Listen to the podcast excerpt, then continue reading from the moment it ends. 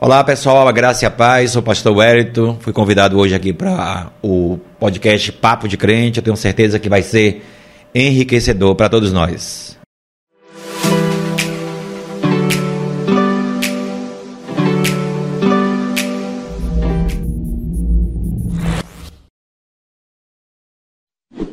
Então é isso, galera, é o seguinte, é, seja bem-vindo ao nosso bate-papo aqui, o Papo de Crente. Hoje eu vou estar trazendo aqui uma pessoa que eu amo, o nosso pastor Wellington Andrade, o conhecido Peixe. E é o seguinte, vai acompanhando também a gente nas nossas redes sociais. Ah, o nosso Instagram é o arroba ah, podcast Papo de Crente. E também seguindo as redes sociais aqui da Igreja Batista Central, que é o arroba IBC Feira. Beleza? Vai acompanhando a gente aqui. Peixe, muito obrigado por ter vindo aqui. Ô, oh, Peixe, eu que agradeço. Bater esse papo aqui comigo. E parabéns aí, você já tinha falado uma vez sobre essa possibilidade né, de estarmos aqui no podcast e é muito bom, estava precisando e por você estar aqui na frente melhor ainda. Obrigado, Peixe. Eu vou tentar bater esse papo aqui, conhecer um pouco mais de peixe. Eu já conheço peixe há um tempinho já, não tem peixe. É, eu tenho ter. 24 anos aqui, ah, né? De então, Central. pelo menos isso eu já conheço o peixe. Ah. E peixe foi o que celebrou meu casamento, não foi, peixe? Foi. Você e o pastor já é. celebraram meu casamento é. aqui na Central. Ô, peixe, eu tô chamando peixe, peixe, peixe. É. Mas por que peixe? De onde foi que veio esse nome peixe? O pessoal é. pode não saber porque eu tô lhe chamando de peixe. Assim. Explique aí pra galera. É. Na verdade, quando eu cheguei aqui na juventude, eu tinha uma grande dificuldade e frustração, porque eu chegava, tinha aquela, aquele grupo de jovens e eu acabava esquecendo o nome de alguém. Sim. E eu disse, meu Deus, eu lembro o nome dele e dele, mas desse aqui eu não lembro. E a gente estava fazendo um estudo, porque dos discípulos de Cristo, Sim. muitos deles, pelo menos sete, eram pescadores né, daquele grupo apostólico. E aí, uma das marcas na época, né, tanto é que algumas Bíblias vêm com um peixinho sim, na capa, sim. porque era um código entre os cristãos. Tem Você... até alguns carros que colocam um, sim, adesivos do é, peixe. Né? Então, por, pela maior parte, dos discípulos de Cristo serem pescadores, esse virou um código naquela época de perseguição. Então aí você passava um traço sim, sim. e aí se você fosse cristão, né, o, um, um, irmão passava um traço e você completava fechando o peixe. E aí a paz do Senhor. Então era um código secreto naquela época de perseguição. E também a própria palavra Cristo, né? Jesus Cristo. Então tem uma palavra no grego que tem as, não sei se é vogais ou consoantes da palavra peixe. Mas basicamente foi dessa, dessa primeira tese, né? Essa questão de, de do estudo que a gente estava dando, né? dessa hum. época de perseguição. Aí comecei a chamar alguém de peixe. Sem nenhuma intenção, você chegou é, aí, vamos chamar o peixe. Eu que chamava para quê? Para que ninguém se sentisse excluído. Sim, Chegava naquele sim, grupo de jovens, sim. conhecia três, esqueci o nome de um. Eu disse, meu Deus, como é o nome dele?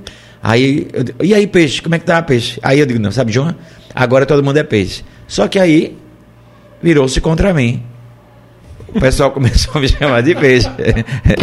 e aí ficou. Tem pessoas que virou, até. Virou, virou, pessoal, agora, é, você agora é pastor peixe. É, tem pessoas até que suspeitam que o nome peixe vem dos meus olhos, né? Ah, Porque até um olho grande, mas não tem nada a ver, não. Sim, sim. Peixe é justamente por causa disso, né? Dessa questão da época lá, da perseguição cristã e era um símbolo para que você se identificasse né, para algum outro cristão. Então, se você fizesse um traço no chão, a metade de um peixe, assim, Sim. e aí, se você não fosse cristão, você não ia fechar o traço. Então, se você fechasse formando um peixe, aí eu sabia que você era crente. Sim, então, era, foi por causa disso. Então, eu comecei a, a chamar os jovens e, de repente, um irmão uma vez até disse assim: é, isso é inadmissível. Como é que pode chamar um, um pastor de peixe? Criando a situação, né? É, só que na verdade é, é serviu até para identificar-se com a juventude, né? Para aquela coisa pastor, Wellington, né? Então peixe, então o pessoal acabou sendo um nome informal e que nunca me incomodou, entendeu? Tenho nenhuma necessidade de chamar, ser chamado, né? Pastor Wellington, não peixe mesmo. E para o, o, universo que eu pastoreio, que é da juventude, estava excelente, né? Foi muito bom. Ô, Peixe, e, e você nasceu onde? Que cidade foi? Não foi em feira, não, né? Foi É. onde? Rapaz, eu nasci na capital Cícero Dantense. Capital Cícero Dantense. é, Cícero Dantas. É a terra do quê, Cícero Dantas? Rapaz, Teve impacto pra lá, mas eu É, de ter- fizemos eu o, o do segundo impacto lá, né? Eu E aí, lá. ele fica ali, né? Vizinho a, a Ribeiro do Pombal, é, Heliópolis, Fátima, aquela região ali. Pra lá, é uma.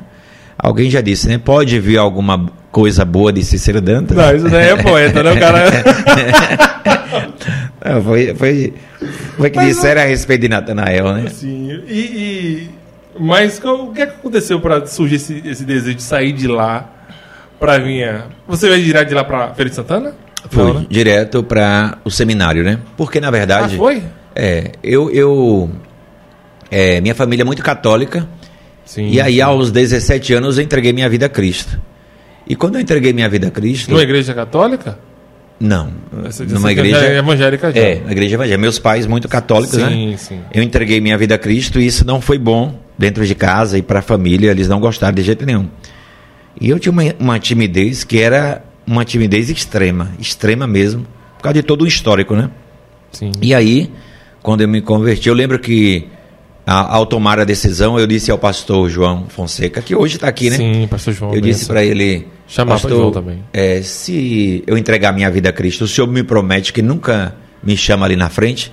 Porque a igreja no interior não é como uma igreja assim com a cidade maior como feira, né? Sim. Porque aqui você tem um período de louvor e, e já passa para a mensagem. Sim. Lá não, é oportunidade para todo mundo. Então a irmã vai cantar o hino, fulano vai ler um versículo. Então eu disse, não, se eu me converter, vão me chamar ali na frente. Então eu perguntei a ele se ele me dava garantia que ele nunca me, ia, ia me chamar. Aí pronto. Fez um acordo, né? Fiz um acordo. É, o acordo é isso, eu vou, mas É. tem que ser assim. Só que um dia, cara, botaram meu nome no mural lá, depois de um tempo. Sem avisar, sem, nada. avisar. Chegaram assim, Na hora é, que eu cheguei seu no nome culto, tá aqui. culto dos jovens. Era um mês de abril, acho que dia 28. E o líder era Liminha. E aí quando eu vi aquele, aquele nome lá, o pregador, dia 28, o Wellington Andrade. Aí eu revoltei, revoltei. Vai ter que tirar meu nome daí. Tira meu nome daí que eu não vou pregar coisa nenhuma. Aí eu tive uma experiência com Deus nesse período, antes de chegar essa data. Sim. E nessa experiência com Deus, o Senhor me, me falou algo que a palavra hoje é bem utilizada, que é a questão de imunizar. Sim. E naquele dia ali, nesta experiência, o Senhor me disse que Ele estava me imunizando com o Espírito dele. Eu estou te imunizando com o meu Espírito. Pronto. Timidez foi para o espaço. Então já não me impedia mais. Né? Continuo sendo tímido, mas é uma timidez que não me impede de nada. Certo, não me entendi. impede de enfrentar qualquer auditório, seja ele na faculdade, como esteve muitas vezes aqui, em, em empresas, Sim. né, em vários ambientes, né, de igreja, de, de, de tantas coisas. Então não, não impede, mas foi a partir daquele dia ali. E aí pronto, eu trabalhei um tempo nos Correios e Lá, lá em Cícero Dantas? é, Cícero Dantas. Só que isso me dava. é, isso ali já era um de- Deus me preparando, né? Porque Sim. imagine você extremamente tímido trabalhar no correio. Tem contato com gente toda hora. E aquilo ali, porque nada na nossa vida está desconectado do propósito de Deus. Sim, sim. Ali já era Deus trabalhando na minha vida. E aí eu tinha um desejo de falar de Cristo para todo mundo. Então comprava os, os, os folhetos, enchia as sacolas do correio. E na hora que uma Sei, pessoa perguntava, tem carta para mim? Né, Hoje que a carta caiu muito em desuso, né? Sim. Então, mas tem carta para mim? Aí eu dizia, tem. Aí, mas entregava um folheto, né? E aí foi quando é, eu percebi, assim, um chamado de Deus. E um irmão fez uma assinatura para mim de um jornal. Eu me converti na Igreja Batista, né? E Sim. ele disse, olha, Wellington, eu fiz uma assinatura de jornal Batista para você. O irmão Zetinho. Aí chegou aquele jornal, eu até então totalmente desinteressado à leitura, não gostava de ler, não gostava de estudar. Foi a conversão, Bruno, que abriu meu apetite para a leitura. Depois da conversão, que eu comecei a ler, eu comecei a estudar. Querer conhecer mais. E eu assim, cara. percebi o quanto eu perdi por não ter estudado. E aí pronto, aí virou uma corrida maluca, né? Eu virando noites e noites. que era justamente para um tipo de compensação Sim, pelo tempo que eu não tinha estudado. Tenho perdido. Mas graças a Deus hoje eu é, nessa questão aí eu, eu creio que eu já corri o bastante, né? Não é correr atrás do prejuízo, porque Sim. você não pode correr atrás de prejuízo nenhum, né? Você tem que correr atrás do lucro. Sim, sim. E eu corri atrás, eu queria lucrar. Não, não é possível que eu perdi esse tempo todo, deixei de estudar. E aí comecei né, a estudar e veio um desejo muito profundo. E esse irmão fez a, a assinatura desse jornal. Quando eu peguei aquele jornal, estava lá hum, no editorial: O Passageiro para Tarsis. Porque fogem os chamados de Deus.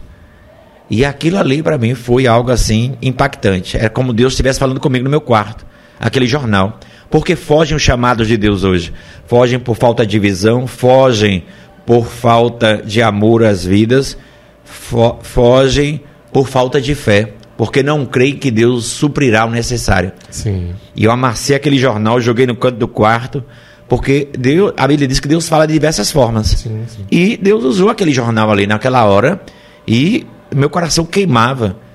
E ali começou a despertar. Então, é quando esse jovem que tinha colocado meu nome lá, né, e eu tinha pedido para tirar, depois dessa experiência que eu tive, o Senhor dizendo que ia me imunizar com o espírito dele, aí eu disse: não tire meu nome, eu vou pregar.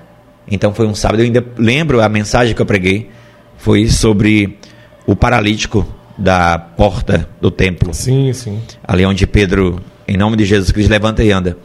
E aí pronto, fui tendo experiências com Deus, né? E através daquele jornal me senti um chamado. Eu me senti um Jonas fugindo, né? Recebendo um chamado, mas fugindo de quem não se pode fugir. E aí pronto, onde eu andava, as pessoas já começavam a me chamar de pastor pelo jeito de se comportar, pela forma de sempre querer evangelizar muito, falar do amor de Deus. E aí pronto, eu vi que se eu ficasse lá, na minha cidade, é, eu, eu, eu, eu não eu precisava ter um um, um, é, um preparo maior. Sim. E eu disse, não, eu tenho que me preparar. E se eu ficasse lá, isso não iria acontecer. Eu digo, não, eu, eu vou eu vou- Buscar. Eu vou, buscar. E lá mesmo, já, já Deus já tinha me despertado para a leitura. Né? Como eu não tinha, às vezes, recursos, o que era que eu fazia? Eu comprava livros para vender.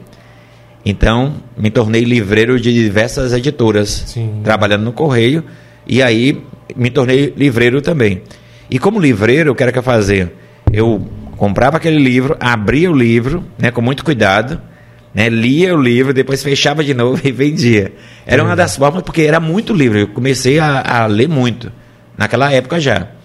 E aí pronto, é, foi quando nasceu o desejo realmente de vir ao seminário e de 96 para 97, aí eu vim aqui para a feira, né, cursei aqui no Seminário Batista do Nordeste. Mas para entrar aqui no seminário, você já foi direto de lá da, de Cícero, direto para o seminário?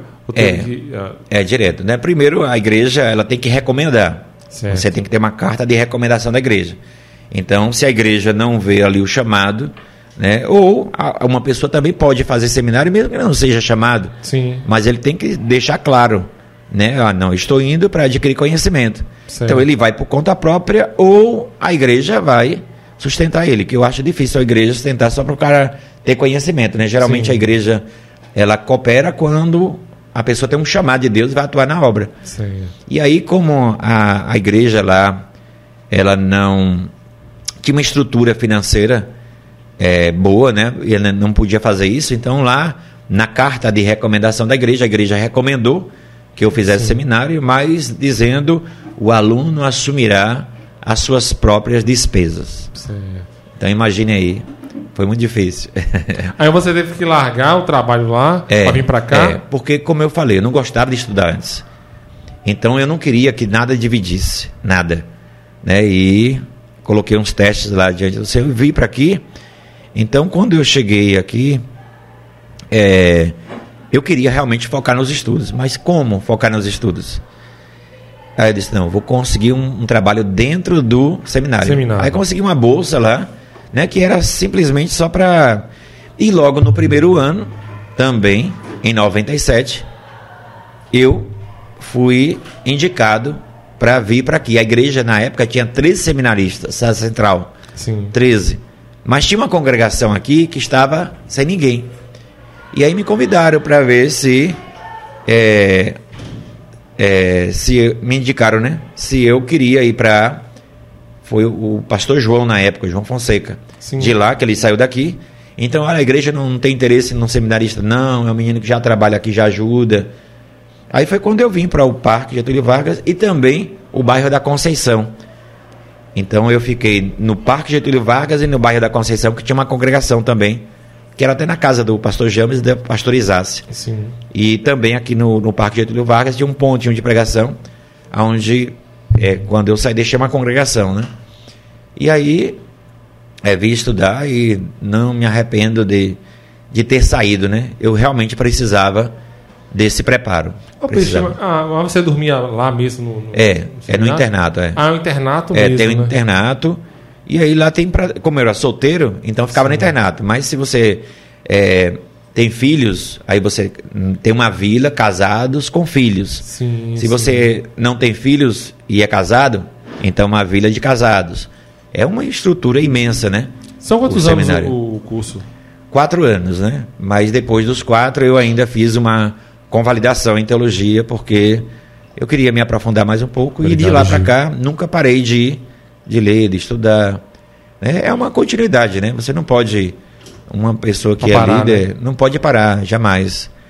Mas assim, eu devo inteiramente ao Senhor esse desejo pela leitura, esse despertar que eu não gostava. E a Bíblia é um livro, né? Sim, Queira ou não, né? O brasileiro ele já lê pouco. Agora imagine, a Bíblia é um livro.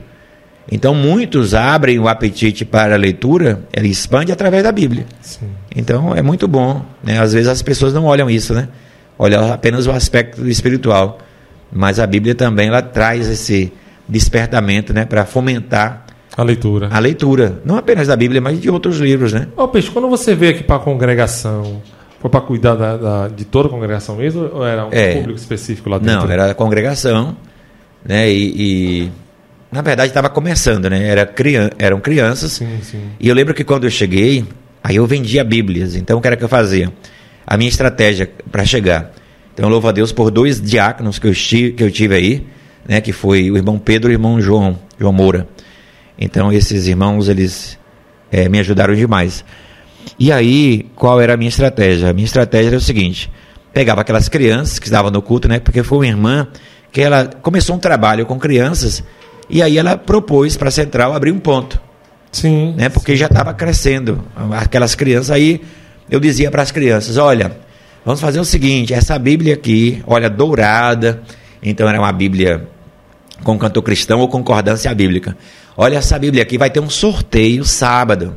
Então você vai trazer seu pai, sua mãe, Sim, seu avô, sim. sua avó, porque eu vou sortear essa Bíblia. Já pensou? Sua avó ganhar essa Bíblia, sua mãe ganhar essa Bíblia, seu pai ganhar essa Bíblia. Quando chegava sábado, Bruno, a igreja estava lotada. E cadê o sorteio da Bíblia? Eu disse, daqui a pouco. não vai ter daqui sorteio, a não. pouco. daqui a um pouquinho, pouco nós tem um vamos sortear a Bíblia. Daqui a pouco. E olha, tu acredita que naquela época eu tocava violão? Imagine, gente. Não, peraí. Não, Não, é não, sério. peraí, não. naquela- Traz o violão ali, Não, essa, não, não, não, não traz não, não traz não. Não, mas naquela época era o quê? Pegava aquele, aquele é, ataliano muralhas, é, muradas, né? Ataliano muradas, muralhas, alguma coisa assim. Um, um, um jornal. É, primeira vez que eu ouvindo sobre isso. Você Então, tocava violão. Aí eu pegava, né? E só eram as mesmas músicas, né? Quantos, quantos, quantos hinos era? Uns três, Três, uns três. Fechou desses três. Aí, porque era criança, né? Mas agora os adultos estavam lá. Aí é, pregava, virava um leão na hora, né? Porque para você prender a atenção do pessoal. Sim, sim. Mas o meu intuito era o quê? Que as pessoas se convertessem. Né? Porque quando eu cheguei, a igreja só abria né? dia de quinta. Não abria no final de semana. Era um ponto de pregação. Disse, não, nós Sim. vamos abrir sábado e domingo. E aí nós tivemos ajuda, né? A irmã Lindinalva, que também nos ajudou muito, Rosa na época, entendeu? Depois foi chegando Jusilene e alguns Sim. outros irmãos, né? Foram chegando.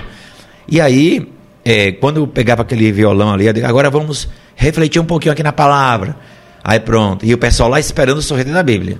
Pronto, qual era a estratégia? Quando eu fazia o sorteio, aquele suspense todo, aí quando sorteava a Bíblia, aí, por exemplo, irmã Valdice, irmã, quem, Valdice não sei o que, não sei o que, sou eu. Eu digo, parabéns! Aí, olha Todo só. batendo pau. Agora, tu acha que tu ganhou só a Bíblia? Não.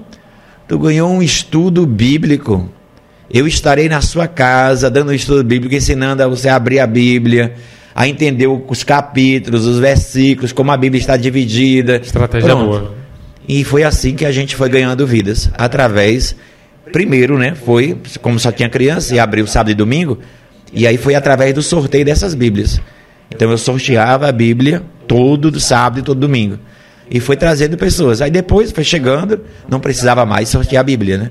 Mas assim, Deus vai te dando umas estratégias ali que você não, não leu em lugar nenhum, mas é no momento. Acontece. Acontece, né? E não quer dizer que se hoje eu fosse começar tudo de novo, eu usaria fazer a o mesmo coisa, Né? é. É outro tempo, outra. Mas é isso aí. Você conheceu Mivani lá, foi? Nessa, aí nessa É. congregação? Na verdade, eu já estava com o tempo já, né? Aí a gente mudou, porque a igreja cresceu, aí Sim. no parque, era desse ponto e não era, não cabia mais. Né? Se converteram 50, 64 pessoas batizadas. E aí nós mudamos de uma rua para outra. Então, é essa rua aqui, aí nós viemos para essa. Quando Sim. eu vi para essa rua, quando eu cheguei nessa rua, nesta casa aqui de frente a essa nova congregação, era a casa de Mivane. Só que ela não morava aqui, ela estava em Curitiba. E a mãe dela dizia assim: missionário, minha filha vai chegar, Tá chegando. tá chegando, vou te apresentar. Aí eu ouvi assim, aí, tá bom. E foi quando, um dia de domingo, evangelizando. Sabe quem ajudou muita gente? Quem ajudou muita gente foi Késia. Késia? É, Késia, né, irmã de Glícia. Sim, Ela descia lá para evangelizar. Lúcia, irmã de Sim, Ana Henrique. Lúcia. Ana Lúcia. É, Tita, né? Tita, vamos, direto descia para lá. Sim. E alguns outros irmãos iam, porque, como era uma congregação da Central, a gente fazia um festival de sorvete. Sim, aí o pessoal sim. ia dar uma ajuda lá, né? Então, aí nesse domingo, é, eu estava no- em uma rua que não era a rua da igreja. Aí a mãe de Mivânia, né? A irmã Josefa, ela disse: Missionário, vem ver aqui minha filha. Ela já chegou. E ela estava na casa de uma tia. Aí eu parei na calçada, né? Todo suado. Estava evangelizando. Aí vem aquela menina lá correndo de dentro de casa. Aí quando ela quando ela chega, ó, olha só, ela estava, né, uma camisa branca, uma saia quadriculada, um livro Temperamentos Transformados numa mão, uma laranja descascada na outra, descalça, pulou na calçada e disse: "Oi". Naquela hora ali eu disse: "É essa". Só que ela diz, Bruno, que ela diz assim que na hora ela disse assim: "Tá repreendida em nome de Jesus, que homem feio é esse?". Só tinha cabeça e olho naquela época. Mas graças a Deus, né, que o tempo me fez bem, né? O tempo fez bem. Você lembra dos Mas, detalhes, né, detalhe. Ô, como é que você vai esquecer a mulher Uma da sua situação vida? dessa, assim, né? A mulher dessa 21 anos de casado agora, entendeu? Então não tem como esquecer. E, e o interessante, por isso que eu digo, vale a pena esperar no Senhor, porque a minha vida era o quê? Olha, eu saía a pé do seminário para cá, viu? Eu saía a pé. Eu dormia dentro Dá quantos quilômetros? da Quem não congregação. sabe aí quem vai ouvir. Rapaz, eu nem sei. Da, é, Sobradinho.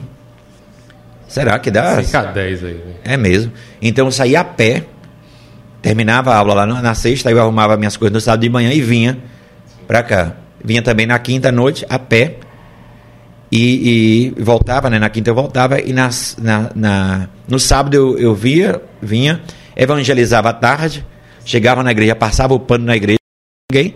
Então passava o pano na igreja, tomava um banho rápido, abria as portas da igreja, ficava esperando o povo, era tudo. Né? Nessa parte aí você fazia.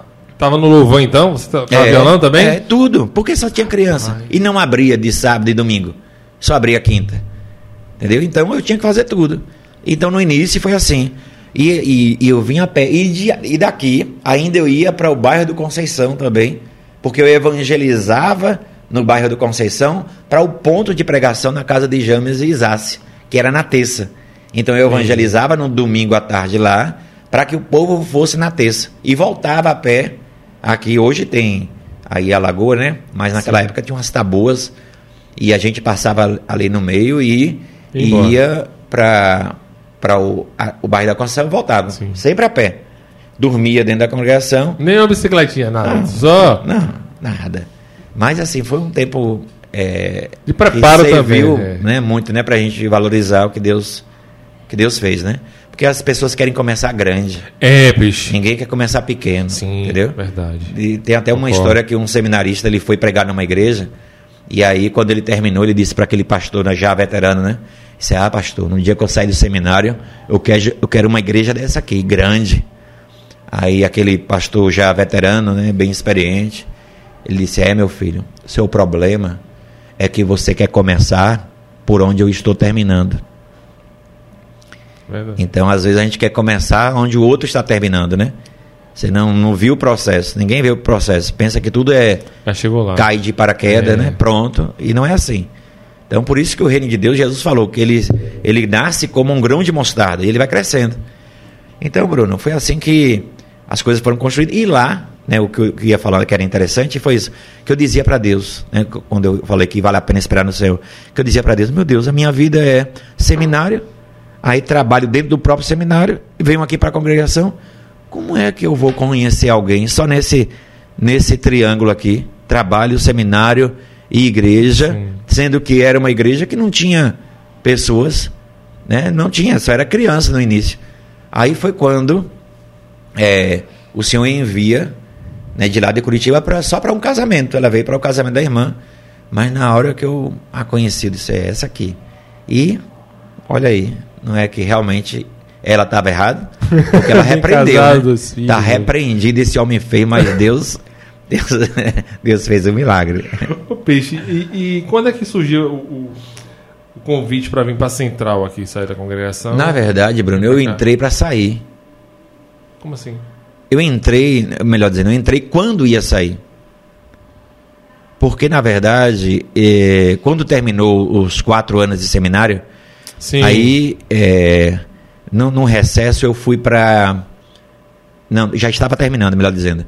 Aí eu fui para o Vale do Jequitinhonha. Eu fiquei numa cidade chamada Teófilo Otoni, que é até a cidade das Pérolas Preciosas. Sim. E de lá, era uma associação batista, eles me enviaram, né? Porque o seminário faz isso. Sim, Às sim. vezes vem um, um líder de associação de Alagoas, né? O campo batista no Brasil, aonde ele tem poucos missionários, então eles vão buscar onde? Nos formandos do seminário. Então eles já fazem esse link. E aí esse presidente lá da associação chamou alguns seminaristas, eu fui. E passei ali 21 dias no Vale do Jequitinhonha.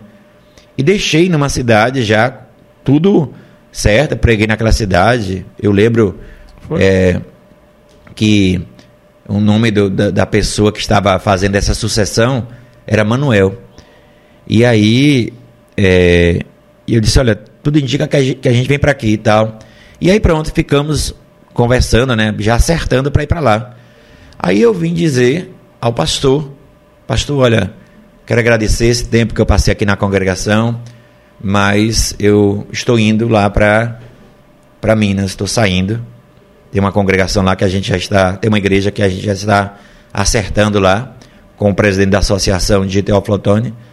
Aí ele disse: "Rapaz, é mesmo. Então pregue aqui". Então eu fui chamado para pregar porque eu ia embora, era para me despedir. Sim, sim. E aí só que era época de política. Ano eleitoral. Era um ano eleitoral. Então, naquele ano eleitoral, Deus me deu uma mensagem. E a mensagem era o título: O poder de Deus e o poder político. Quem senta no primeiro banco nesse dia, era aqueles bancos de madeira, Sim. lá, lá no, an- ainda, no né? andar, né? andar, no primeiro andar. E aí, o candidato a prefeito e toda a comitiva dele. E a mensagem que Deus me deu foi o quê? O poder de Deus e o poder político. Meu Deus do céu. Voava faísca para tudo quanto era lado naquele dia. Hoje está baciado, imagine. Mas naquela época. E aí, é, depois o pastor mandou me chamar dizendo que uma comissão ou alguns irmãos disseram: é, vai deixar o menino embora? Deixa o menino embora, não. Sim. Convida o menino para vir para aqui. E a igreja tinha tido uma experiência que não foi muito boa com o pastor de jovens, acho que isso você lembra. Sim, eu lembro Foi sim. muito rápido a passagem dele aqui, né? E aí, é, o pastor me fez o desafio e não era um convite, não. Era um teste de uns três meses, né? É, me dando uma gratificação que nem se comparava Sim. com o que aquela igreja lá estava me dando, Sim, sim. mas eu nunca me movi por isso.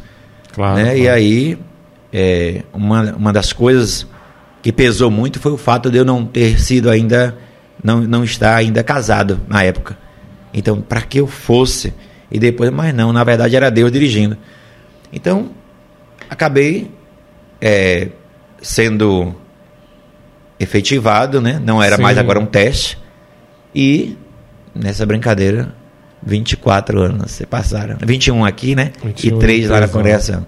Mas já era o propósito de Deus mesmo. Mas foi assim que a gente faz um plano, mas Deus faz outro, né? Tem um livro, Bruno, que eu indico muito. Esse livro é Perdido no Meio. Perdido no Meio. É um livro excelente.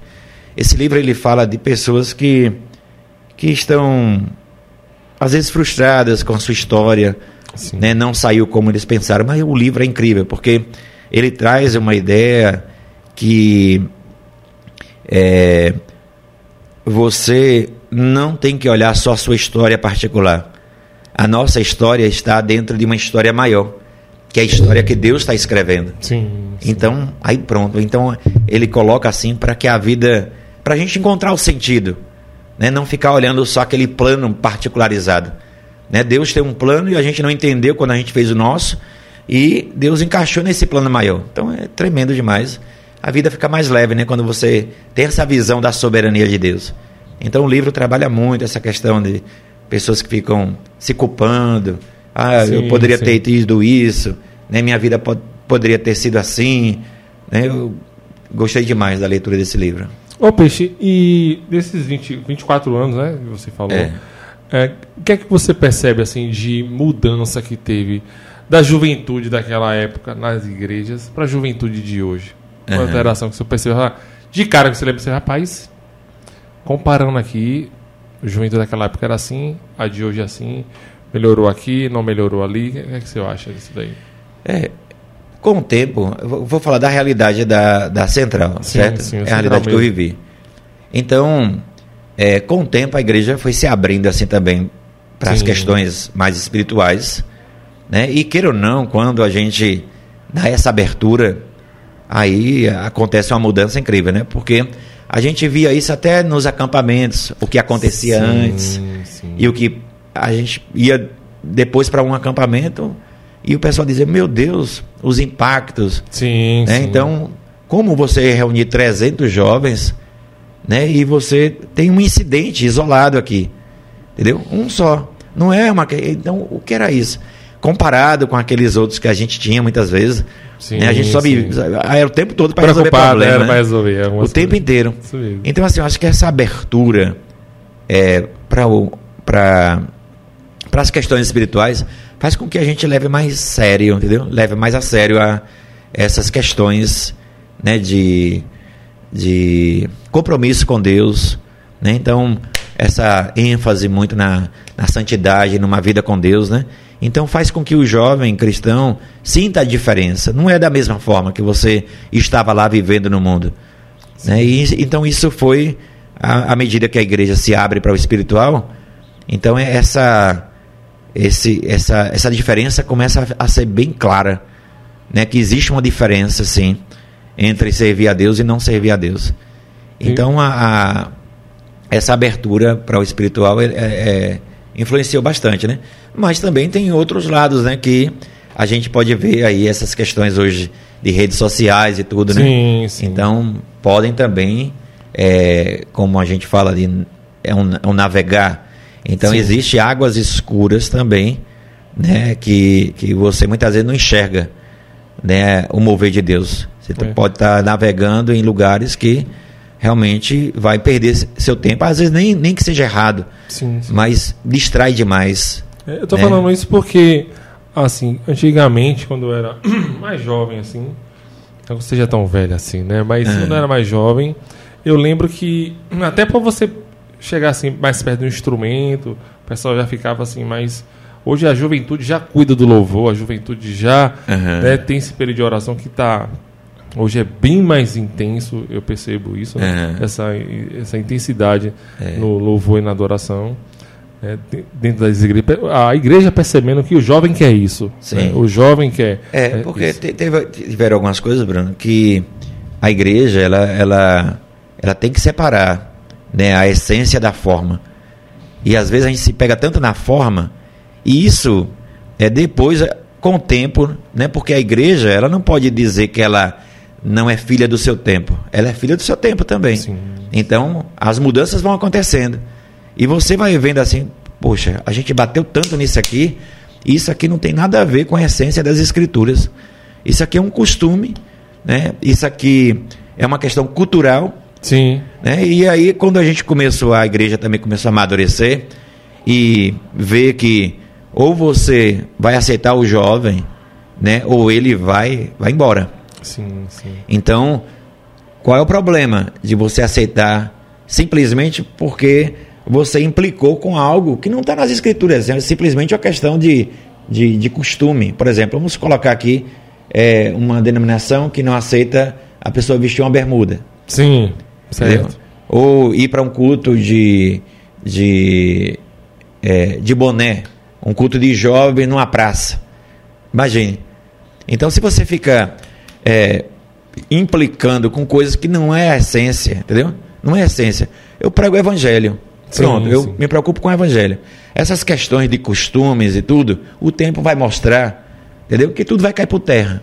Essa é uma questão cultural, é uma questão de costume. Agora, o que é bíblico, que é um princípio, o princípio não muda. O princípio vale hoje, vale daqui a 100 anos, vale no Brasil, vale na China, vale na Índia. O costume não. Aí quando você começa a ter experiências, né? uma viagem internacional, Sim, uma sim. viagem, às vezes até para uma outra cidade, você já vê a cultura diferente. Muda. Aí pronto, aí a pessoa implicou tanto numa coisa, quando ela viu aquela outra pessoa, meu Deus, eu lembro, eu tenho uma experiência, é que na minha cidade mesmo tinha uma igreja que não permitia o jovem jogar bola.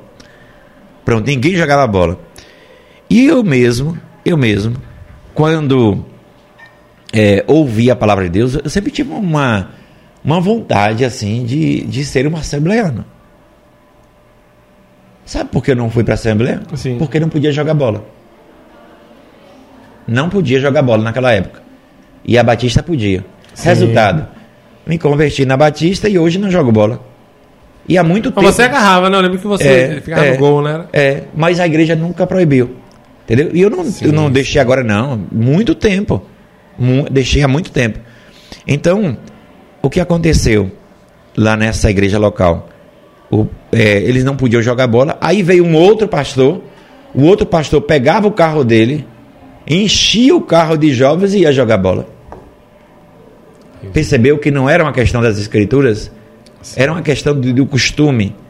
Né? Então, quando mudou o pastor, aquela mesma igreja que não podia jogar Podia. bola, o outro pastor agora já levava os jovens. Era o baba da igreja. Sim. Quer dizer, era uma questão daquele homem ali, aquela cultura dele, aquele costume dele. Então, a gente tem que separar, né? Costumes, cultura, né? Do que é verdadeiramente bíblico, aquilo que é inegociável, aquilo que a gente não muda, entendeu? Então, o jovem, ele precisa aceitar o evangelho, o evangelho de Cristo. A gente não vai amaciar, não Sim. vai colocar garapa. Sim, entendeu? não amaciar, Esse não é muda. verdade. Agora, os costumes, a forma, o estilo de louvor, as músicas contemporâneas. Você acha que no culto a gente vai ficar um culto de jovens com aquele cantor cristão? Parece que a gente trata o cantor cristão É. como se fosse a Bíblia Sagrada. Então eu amo o cantor cristão. Eu tenho. Já é Eu- parte integrante já da Bíblia Sim, Sagrada do cantor é, cristão. Se não é- tiver, é porque tem coisa errada. é, né? eu uso hoje na É. minha devocional, entendeu? Porque eu me Tem converti muitos ouvindo. lindos, lindos lá. Pronto, mas assim, aquilo ali não é a Bíblia. Sim, entendeu? sim, aquilo ali não é a Bíblia. Você pode se abrir para outras formas de louvor, né? um louvor mais contemporâneo, pode fazer uma coisa mais eclética, né? fazer uma, sim. uma mistura, né? cantar um louvor é, de um cantor cristão, um louvor mais contemporâneo. né? E, na, e naquela época, é, muita coisa era, não podia, entendeu? Então era uma coisa assim para para que entrasse um, um, um- uma coreografia, meu Deus do céu. Era entendeu? muito difícil. Era muito trabalho, um teatro. Então os jovens acabavam distanciando. Que, qual é o problema disso? Não tem problema nenhum. Entendeu? Eu quero saber o seguinte, o que é, qual é a mensagem que nós estamos pregando? Qual é a mensagem? Né? Mas como é que a gente consegue botar isso na balança da, do que é um costume, do que é um entretenimento que está sendo levado para a igreja, do que Uhum. é aquilo que a gente está filtrando para que os jovens não fiquem acostumados com uma coisa errada só para atrair, né, ser tipo uma isca. Como é Uhum. que você consegue fazer esse, esse filtro para falar, "Ah, não, é até aqui, É, daqui para lá? Porque ó, na, na própria Bíblia, na própria Bíblia você vê aspectos circunstanciais que eram aspectos culturais e aspectos que permanecem. Por exemplo, a Bíblia, lá na cultura da Bíblia, Sim. o apóstolo Paulo diz assim: saudai uns aos outros com o ósculo santo. Sim. Um beijo. Quer dizer, isso é um princípio das escrituras? Não. Não é um princípio. Entendeu? Mas está lá escrito. Sim. Então, por quê? Porque ali tem a ver com o costume. Costume. Você vê que quando Jesus foi traído, ele foi traído com um beijo. Né? E no Oriente é normal. Um homem dá um beijo no rosto do outro Sim. homem. É uma saudação. O nosso aqui é um aperto de mão. Então, quer dizer, isso aí é um aspecto, né? Tá lá na Bíblia. Mas não tem a ver com o princípio Sim. tem a ver com aquele aspecto cultural. Era a cultura daquela época. Então eu tenho que separar isso. O princípio da cultura. Né? E a gente tem que fazer essa seleção, né? O que é permanente, o que permanece e o que foi, o que teve o seu aspecto circunstancial, Sim. seu aspecto temporal. É, inclusive a gente tinha muito, por exemplo, como tem um tempo já grande do louvor, eu lembro que muito estilo musical, já ele era muito é, removido do- da, das escalas, porque Sim. não na época não era aquilo, né? Aham. Hoje você está mais tem essa liberdade maior. Sim. né? Por exemplo, você tinha um um piano, só podia piano na igreja. Sim. né? Você botava bateria, não pode. Aham. Você bota guitarra, não pode, né? É. Então a gente já percebeu que isso É, agora por que isso, Bruno? Por causa da, da questão de quem trouxe os- o, o, o evangelho para o Brasil, né? importante falar isso. Então, quem trouxe o evangelho para o Brasil trouxe também sua cultura. Então, demonizou o triângulo, a, sanfona. a zabumba, Sim. entendeu? A bateria, entendeu? E colocou o piano. Só que esse mesmo piano que está na igreja era tocado nos cabarés De lá. na Europa e nos Estados Unidos. Sim. Então não era o, o- o instrumento em si que era sagrado, Sim. entendeu? E a gente sacralizou o instrumento Sim. e demonizou os nossos, da nossa cultura. Entendeu? Muitos instrumentos, por exemplo, até você percebe que até a maioria dos, do- dos- das músicas evangélicas é difícil você ver percussão. Né? A parte percussiva da- Sim, são muito sim. reduzidas, Aham. porque é uma coisa que foi assim deixaram de lado, uma coisa que é Sim, nossa, sim. né? Porque ah, o Brasil é muito percussivo, tem muita Aham. tem muito instrumento percussivo. E você percebe que nos louvores são poucos que vai estar uma percussão. Que, É. Mas que, que percussão aquilo ali É. é. mais o instrumento. Hoje, né? É mais o teclado, é mais a guitarra, né, a É. bateria, esses instrumentos assim. Sim. Que parece que não deveria ser tocado, que são nossos, né? É. Acaba sendo bloqueado. É, é porque isso tem a ver com essa nossa formação, né? Então o evangelho, quando ele vem, ele vem também com a cultura Sim. daquele país. Porque, por isso que hoje os é, treinamentos missionários trabalham muito isso, né? Para a gente não chegar numa cultura matando aquela cultura. Se a cultura é antibíblica, é diabólica, tem que ser removida mesmo. Mas a minha cultura não é mais santa do que a cultura do africano. Sim. Entendeu? A gente tem que saber isso. Porque Concordo. senão você concordo, vai, né? você vai eliminar aquela cultura. Agora, se aquela cultura tem elementos diabólicos, antibíblicos, ela tem que ser removida. Sim. Entendeu? Mas a gente chegar já levando o evangelho e a nossa cultura é complicado. Né? Por exemplo, eu estive lá na África. Sim. Então, eles têm uma cultura, uma forma de cultuar. Eu vou chegar lá dizer que eles estão errados? Entendeu? Não é Então, assim, não. Parei agora. é, o tempo todo cantando, cantando, cantando. Uma coisa que me surpreendeu bastante. Por exemplo, na hora que me chamaram para dar a palavra, aí é, a missionária disse assim: Ó, pastor, depois de- desse louvor aí você já sobe. Aí eu subi, aí ela voltou rápido né, e disse assim: Ô pastor, me perdoe, me perdoe, eu esqueci. O costume aqui é diferente. O senhor vai ficar no seu lugar, eles vão dançando e cantando, tomar a Bíblia da sua mão, porque é a Bíblia do senhor que o senhor que vai pregar, E eles vão levar a Bíblia até o altar, lá no púlpito. E depois o senhor sobe. Aí eu disse, é, é assim. Ela disse, agora o senhor sabe por quê, pastor? Porque para eles a mensagem é mais importante do que o mensageiro. Sim. Primeiro sobe a mensagem, a Bíblia, e depois sobe o mensageiro. Quer dizer, e eu fui lá pensando que estou ensinando a eles. Isso é uma lição para a é, gente, né? Isso é uma lição. É porque para eles é o seguinte, olha, você pode até desprezar o mensageiro, mas não despreze a mensagem, porque ela veio primeiro. Você é apenas o mensageiro. Entendeu? Então, incrível isso. É, já pensou aí, vamos supor que eu esteja agora pastoreando lá nessa igreja. Sim. E eu vou remover algo. Qual é o problema de fazer isso? Entendeu? Qual é o problema? É uma parte da cultura deles, é Sim. uma questão bonita. Entendeu? Por exemplo, as danças, é uma coisa mais natural lá. Sim, sim. Entendeu? É, é o tempo inteiro. Então você chegar lá, querer. Pelo contrário, a gente chega, né, esses elementos que não são antibíblicos, a gente até para se identificar com o povo né? Você começa, por exemplo, lá, dancei muito lá na África. E o pastor disse assim, o pastor Matambo disse, cara, quando o pessoal viu você cantando, dançando, dançando, você não sabe o poder que isso tem. Porque eles sentem que você é um deles. Você falou a linguagem deles. Então, quer dizer, e até para a abertura da palavra. Sim. Agora aqui eu não sou um, cara que não, fica dançando. Mas a, na verdade eu acho que a igreja batista ela acaba não tem tanta dança assim, de você. Sim, é. Né, a batista acaba não a central, mas a batista é, no modo em geral. É, na verdade é uma coreografia, né, que é, tem que também ter os seus limites, né? Sim, você também sim. não pode chegar é como você falou aí que naquela época até a escala, algumas músicas se removia sim, da escala. Sim. Eu acho que até hoje a gente tem que fazer isso. Mas fazer por quê? Porque você viu ali na letra daquela Sim, música, não, ah, tem muita apesar letra, do ritmo é... ser um ritmo bom, mas é... uma letra antibíblica. Entendeu? Então eu não vou cantar o que não está na Bíblia. Eu não vou cantar aquilo que a Bíblia não concorda.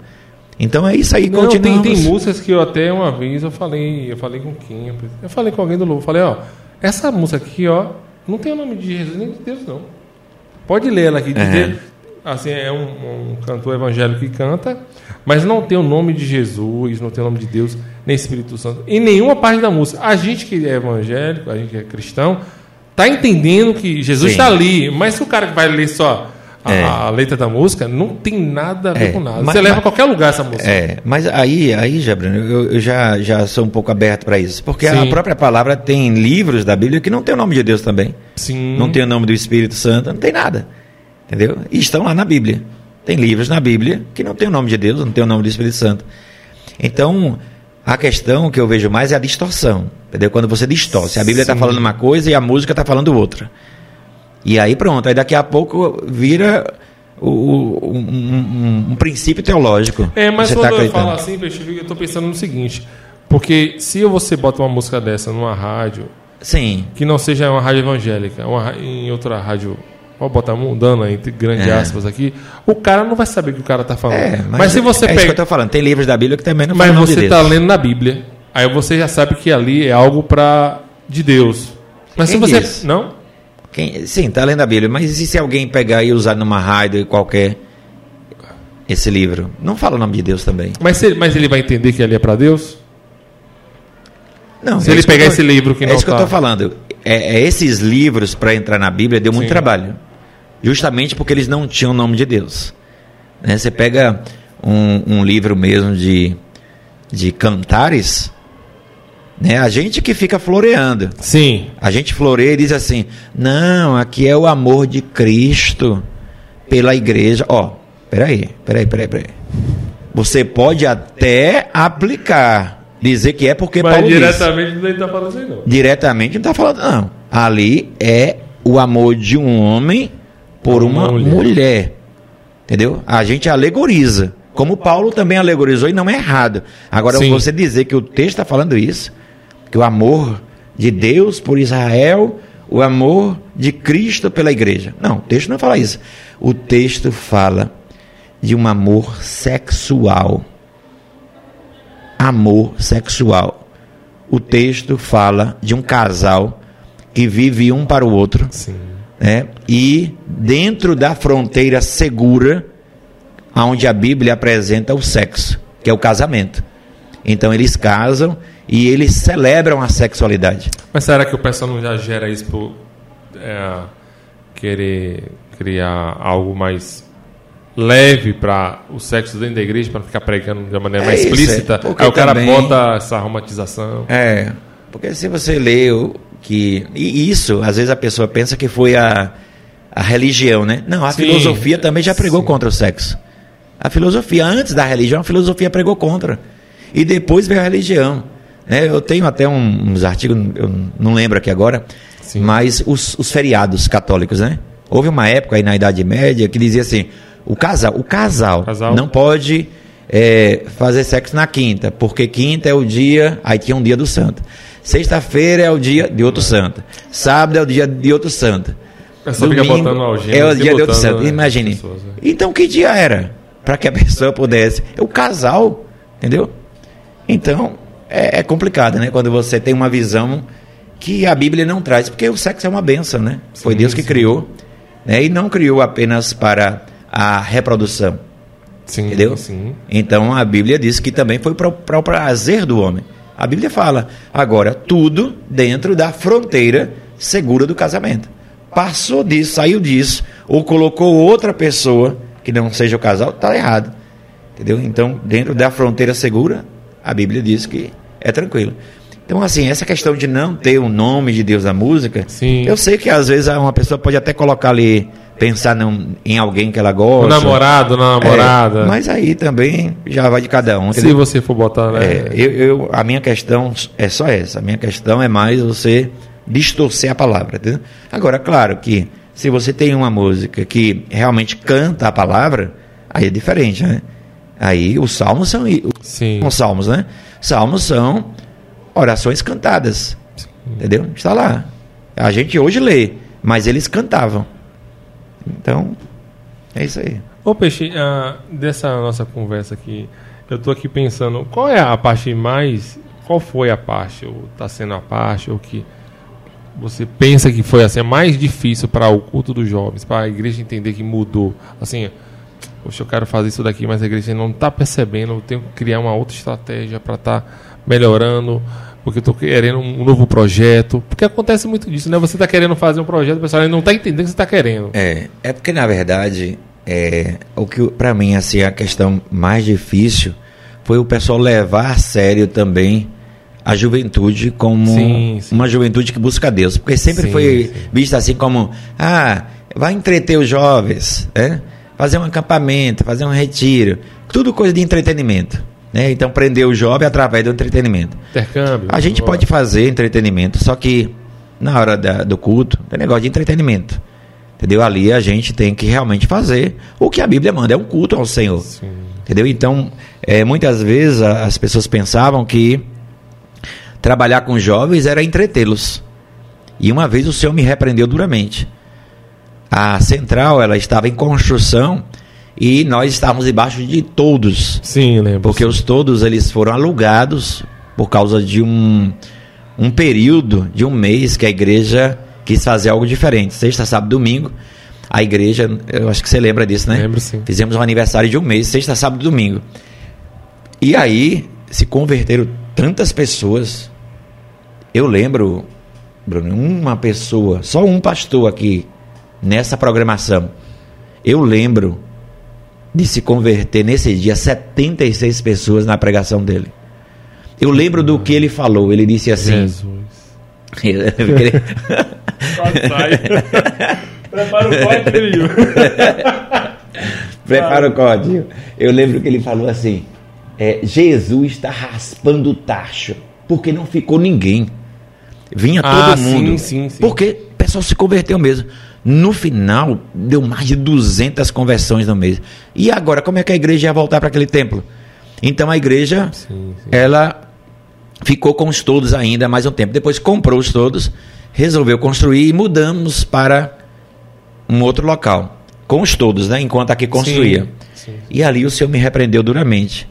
Porque nessa época, eu querendo fazer algumas coisas assim para agradar os jovens, aí o Senhor me disse assim: você está debaixo de todos, de lonas, mas você não é um palhaço. Nada contra os palhaços, entendeu? Sim, Pelo sim. contrário, eu acho uma profissão linda. Mas no meu caso, eu não fui chamado para ser um. Então eu fui chamado para ser um pastor e eu não tinha que dar o que os jovens estavam querendo. E ali, pronto, ali. Então, assim, houve também um tempo de, de amadurecimento também, né? Porque Sim. um, um dos grandes problemas, às vezes, de pa- de pastores da juventude é ceder à pressão. Né? Você vai cedendo, cede aqui, cede ali. Então, você tem que entender: você é o pastor, você é o líder. Você não tem que se deixar li- ser liderado. Mas é muito difícil no início, né? Porque coloque isso aqui, coloque isso aqui, coloque isso aqui. E olha que eu nunca me abri assim para coisas estrondosas, né? Como Sim, sim. eu lembro que já foi sugerido uma vez, né? O pessoal chega, pastor, tira a pregação do culto, pastor. Isso, isso afasta as Sério pessoas. mesmo? Afasta, tira a pregação do culto. É louvor é 24 É. horas. Vamos botar aqui um, um- um- umas lâmpadas escuras, né? um gelo seco e vamos fazer assim, Um show pirotécnico. é, alguma coisa diferente, entendeu? Então, ou uma outra proposta, é, pelo menos então, não pregue o senhor não, dê para outras pessoas pregarem. O senhor é muito duro. Olha Fala muita isso. verdade.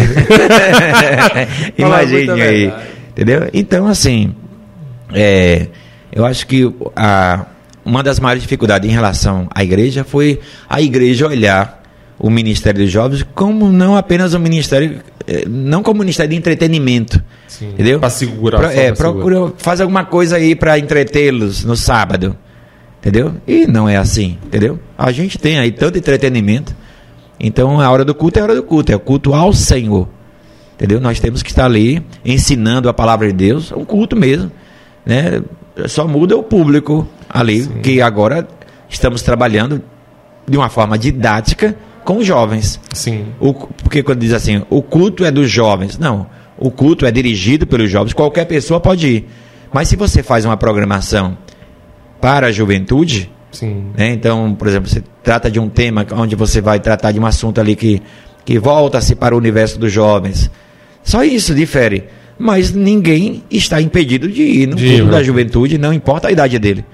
Entendeu? É, o culto é dirigido para os jovens. Vamos tratar, sim, de algumas coisas rela- é, é, referentes à juventude. Mas está aberto. A gente fala de jovem, jovem. O pastor do jovem tem que ser jovem. Não. É obrigatório, não. Tem que ser jovem. É, não. Uma das coisas que eu, que eu aprendi assim na juventude é que para você trabalhar com jovens, você não precisa ser jovem. Você precisa parecer com Cristo. Entendeu? Isso curou a minha vida. Porque eu nunca fui um ser gargalhante. Entendeu? Então, sou uma pessoa séria. Tem, tem uma jovem aqui da igreja que diz assim: Pastor, se o senhor for dar um aviso, o senhor exorta. então, ela diz que em tudo que eu falo tem uma, uma vez exortativa. É, isso é meu. Sim, sim. Eu não vou me é anular, pessoa. entendeu? Eu sei como é que... E eu sei uma coisa, Bruno. Eu sei que é, o que está sobre a minha vida, esse tempo que eu estive na juventude, né? Como está agora nesse tempo de transição, estou transicionando, esses 21 anos, não, não tem a ver comigo. Foi uma graça de Deus na minha vida. Deus me deu uma graça para eu lidar com a juventude. E eu louvo, eu reconheço isso. Entendeu? Eu reconheço inteiramente que foi a graça do Senhor. Porque eu posso ter um estilo ali no púlpito, Sim. entendeu? Eu tenho o meu estilo e eu não vou imitar ninguém. É o meu estilo e pronto. Mas no trato com cada um, entendeu? É totalmente diferente. E eu sempre procurei compreender a juventude. E não levava ninguém para trabalhar em acampamento, impacto, né, para servir de apoio. Não levava ninguém que não gostava de jovem. Quando eu via que aquela pessoa tem implicância com o jovem, Já ela já estava descartada. Então eu procurava, chamava os adultos para trabalhar, mas adultos que gostavam de se, e, e se davam bem com a juventude. Eu vou, gost- vou chamar um adulto, né? Porque, porque que as minhas programações eu gostava de levar adultos? Porque eu não queria essa desconexão Sim. entendeu? A, a juventude desconectada da igreja. Então eu queria mostrar que os adultos estavam ali e eles faziam parte também da igreja. Então era para ter essa conexão. E hoje, graças a Deus, é, hoje a Central tem isso, né? Essa conexão. Não é uma juventude dentro da igreja. Sim, Entendeu? sim. Uma juventude dentro da igreja, não. Uma igreja dentro da igreja. Né? Porque tem pastores de juventude que eles pensam que a juventude é a igreja deles dentro da igreja. Entendeu? Bem separada. E não é assim. Então, nós fazemos parte de um todo. E o todo é mais importante do que a parte. Não tem nenhum ministério em particular que seja mais importante do que o todo. Então, se a pessoa não pensar desta forma, pode ter certeza que um racha está a caminho. E a mas também a mentalidade do jovem amadureceu muito, viu, Peixe? Porque eu estou dizendo isso porque porque a gente não conseguia se identificar antigamente como tão participativo, né? É. Tipo assim, ah, você criou essa essa essa noção que o jovem pode estar ali eh, liderando o louvor, pode estar ali participando dos eventos, pode estar ali cuidando do que tem que ser cuidado e não só estar como espectador participando de alguma coisa que o adulto está fazendo. É, porque antigamente tinha esse discurso, né? Ah, os jovens e adolescentes é o futuro da igreja. Não, futuro não. Se nós É estamos agora, dentro dela, é agora, entendeu? Somos futuro de igreja com nenhuma. Nós fazemos parte dela já. Então sempre botar o jovem no futuro, né? O adolescente no futuro. E hoje você chega aqui, você vê adolescentes aí ministrando, pregando, nos cultos de orações. É. Ninguém tá vendo, olha eles lá, entendeu? Orando, buscando ao Senhor. Então isso é o quê? Futuro? Não, isso é o É agora. presente, é agora, É. entendeu? É agora. Então, é, graças a Deus, assim, que é, a nossa realidade aqui é uma realidade que a gente pode ver, né? Mudanças positivas. E eu, eu creio também, assim, que é, a gente não pode desprezar nada do que fizeram. Nada. Entendeu? Porque às vezes a gente chega aqui e aí você compara ah, a igreja na década de 80, Sim, na década. sim. Então, gente, ali era um outro tempo. Entendeu? Nós estamos vivendo sim. em um tempo diferente. Já pensou, Bruno? Meu filho, Breno. Inclusive, seu, o nome do seu filho também é Breno. É, Breno, também. Então, meu filho Breno. Aí vamos supor, ele tem 16 anos, né? Aí vamos supor que você comprou uma roupinha para presenteá-lo no nascimento. Aí você diz: Ô pastor, eu até tenho, rapaz, uma, uma roupa que eu comprei quando o Breno nasceu. Eu, eu vou trazer. Aí, imagine você pegar e me dar aquela roupa. Breno tá maior do que eu, mais forte do que eu. Então, quer dizer, aquela roupa serviu para aquele período. Então, às vezes, a gente não tem a sabedoria e critica aqueles Sim, que vieram sim. antes de nós, porque a gente não entende que ali era outro tempo. Entendeu? As coisas mudaram. As coisas mudaram e, e a gente acompanha as mudanças também. Entendeu? Mas não, aí você vai e critica aquela realidade, porque ali era uma outra questão. Entendeu? Uma outra questão Outra totalmente diferente. situação, é outro tudo, é outra mentalidade da época. Totalmente, entendeu? Então, não despreze nenhum passado, porque Sim. é injusto, entendeu? Naquele tempo ali era o que tinha que ser feito, entendeu? Naquele tempo ali era é assim que a cultura era, que os costumes eram, Sim, entendeu? sim. Agora, tem questões que pode durar anos e anos, gerações e gerações, que vai ser um jeito só. Por quê? Porque está na palavra. Está na palavra. Então, o que está na palavra não, nunca vai mudar. Mas essas questões culturais, né, naquela época não se colocava isso. Por quê? Porque tinha todo um contexto. Não era só Sim, dentro, da- sim. dentro da igreja, não. Era fora também. Entendeu? Fora também era difícil. Então, a- as coisas vão, vão. E ainda bem que a gente muda, já pensou? Sim, é, Entendeu? evolui, tem essa evolução. Eu, eu sempre digo faz. assim, olha, não está escrito aqui é, cemitério Batista Central, é igreja. Então, lugar de vivos. Né? As mudanças acontecem. E que elas sejam para melhores. E no que diz a palavra de Deus, que a gente nunca mude. Entendeu? Mas nessas questões culturais, né, de costumes, né, a gente tem que se abrir. Já pensou se a igreja tivesse fechada para isso aqui agora? É verdade. Ah, esse negócio de internet é do diabo, né? esse negócio de redes sociais. Aí aquela pessoa não estaria agora participando. Sim. Mas quando, quando surgiu era assim. Quando surgiu era assim. Quer dizer, tá vendo que a gente vai também olhando e percebendo, não, não é bem assim.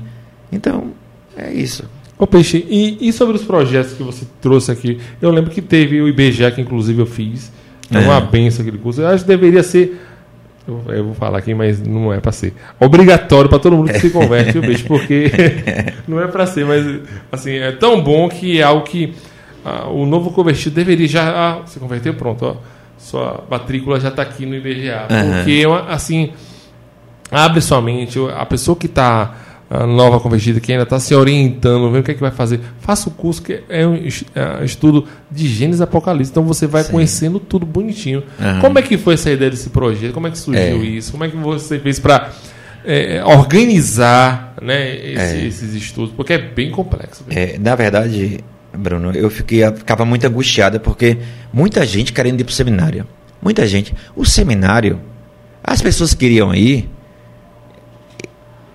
E quando eles desejavam, e como eu passei por lá, Sim, aquilo que eles estavam buscando, eu sabia que eles não iam encontrar. sim. Por quê? A maioria que queria passar para o seminário era para se aprofundar na Bíblia. Sim. Aí eles não tinham ideia que quando você chega no seminário, você vai estudar português 1, português 2, metodologia da pesquisa, psicologia, filosofia. Imagine. Muito mais profundo né, do que o cara está pensando. É, e amplo, não era um estudo da Bíblia. E eu, quando vim, vim para a cidade de feira, é, me faltou também assim muito, muito conhecimento nesse assunto, né? Essa visão ampla. Então eu achei que eu também ia conhecer a palavra a fundo. E eu disse, meu Deus do céu. Então a proposta do seminário é outra. Né? Ela vai te dar um, um- um leque de, de, de conteúdo e de preparo que é para um ministério. Entendeu? Para um ministério. E aí eu disse, não. Quem quiser para esse nível né, de ser um pastor, ser um missionário, Sim. pronto, nós vamos para o seminário. Mas tem pessoas que não querem. Elas vão porque elas não conhecem. Elas querem o seminário porque elas pensam que vão estudar a Bíblia Sim, de sim. forma profunda. E eu digo, olha, não é bem assim. Você não estuda só a Bíblia. Lá é uma. E não estou dizendo que essa proposta do seminário está errada. Eu só estou dizendo que essa proposta que esse irmão estava querendo, o seminário não supre. Certo. Então eu disse, não, eu vou criar um seminário aonde se, apro se aprofunde, nós nos aprofundamos, nos aprofundemos na Bíblia. E aí pronto, eu me fechei sete meses, sete meses. Eu não ligava uma TV, parecia um doido. Eu almoçava, era almoçando e olhando para os livros, fazendo o, o, o trajeto ali, né? Do IBGA, por exemplo. Gênesis, 50 capítulos se divide em dois blocos, de 1 a 11 e de 12 a 50. Então, aí criei as ministrações. Primeiro, criação, tentação e queda, Caim e Abel, o dilúvio, projeto. Torre de Babel. Aí, segundo bloco, Abraão, Isaac, Jacó e José. Já pulava para Êxodo. E assim fomos com a Bíblia inteira. E olha o que foi. Vai mapeando. né? Entendeu? Meu Deus do céu, o IBGA hoje, quantas turmas passaram, entendeu? E todos dizem, meu Deus do céu, que é, isso uma aqui? vez, todo mundo que Por quê? Porque lá a gente estuda a geografia bíblica, estuda a história, é tudo dentro do próprio curso. Né? Estuda, você se situa geograficamente, então, é, historicamente, né? tem todo um contexto. Você não, não vai. A gente não aplica, não tem aplicação. A aplicação na Sim. pregação, no estudo. Sim. Né? O IBGA você vai conhecer o que diz a Bíblia. Entendeu? A gente não vai aplicar na sua vida. Diferente de uma pregação que você vai aplicar. Ali a gente vai mostrar como a Bíblia fala. Entendeu? Então o nosso papel como professor é um guia. Né? Quando como você viaja para um lugar que você quer conhecer, o guia, você pode viajar sozinho, mas você vai perder muito tempo. Sim. E quando você chega lá e contrata um guia, olha o que ele vai, o que, que ele vai fazer. Então nós somos os professores, né? e o nosso projeto é justamente o quê? Guiá-los para que um dia eles também possam guiar outros. Não é que a gente fica ali o tempo inteiro fazendo isso. Entendeu? É pegar na mão daquela pessoa que quer se aprofundar e levar ela para levar para onde a gente já foi. Sim. Então, e a gente começa a ensinar. E foi uma benção demais o IBGA. É, foi e é, né? Uma benção, porque realmente é um aprofundamento das escrituras. Então nasceu assim, nasceu dessa angústia de ver tanta gente querendo fazer seminário, quando na verdade elas nem sabiam o que elas estavam querendo, né? Sim. sim. Porque na verdade o seminário não supria essa necessidade delas. Você ia passar quatro anos dentro do seminário e você não ia estudar a Bíblia como você estuda no IBGA. Não, é que nem o cara. Eu fiz o curso de informática, né? Rede de computadores. Tem gente que vai pro curso de, de superior em informática, pensa vai aprender a formatar máquina. Uhum. Não tem nada a ver, o cara nem faz isso, o curso Uhum. inteiro. Entendeu? Não, eu Sim. vou lá que eu vou aprender a formatar, meu celular vou aprender como é que faz isso. Então ele tá viajando, Sim. nem sabe como é que faz. Pronto. Né? Então aí, quando uma pessoa vem e a gente entende que a proposta, né, o que ela quer, na verdade, é um preparo né, ministerial, pronto, olha, vá para o seminário. Sim. sim. Entendeu? Mas se a gente percebe ali que o que a pessoa quer é apenas se aprofundar na Bíblia, faça IBGA. Ô, Peixe, Entendeu? você falou aí de, de guia, de uma viagem. Você já foi em Israel, não já? É, duas vezes, estou indo na terceira agora. Mesmo, Peixe. É, Eu tô vendo, eu vi até Guisa postando lá no, no Instagram dela a viagem que ela tá fazendo. É essa mesmo, você vai pra esse esse não, projeto? Geisa é já outro, está né? lá, né? Não, tô falando, é, é o mesmo. É, o mesmo projeto. Esse projeto, né? É. É, São quantos dias, Peixe? Ah, você depende, né? Não, o Então- primeiro que você foi. É, o primeiro eu passei dias? mais dias, né? Foram 16 dias, a segunda vez já passei menos, 11 dias. E na segunda vez eu já fui como guia. Entendeu? Porque o- existe o guia, né, na, na viagem, que é o guia histórico, né, cultural, geográfico, e existe o guia espiritual. Sim. Porque esse guia necessariamente ele não é crente.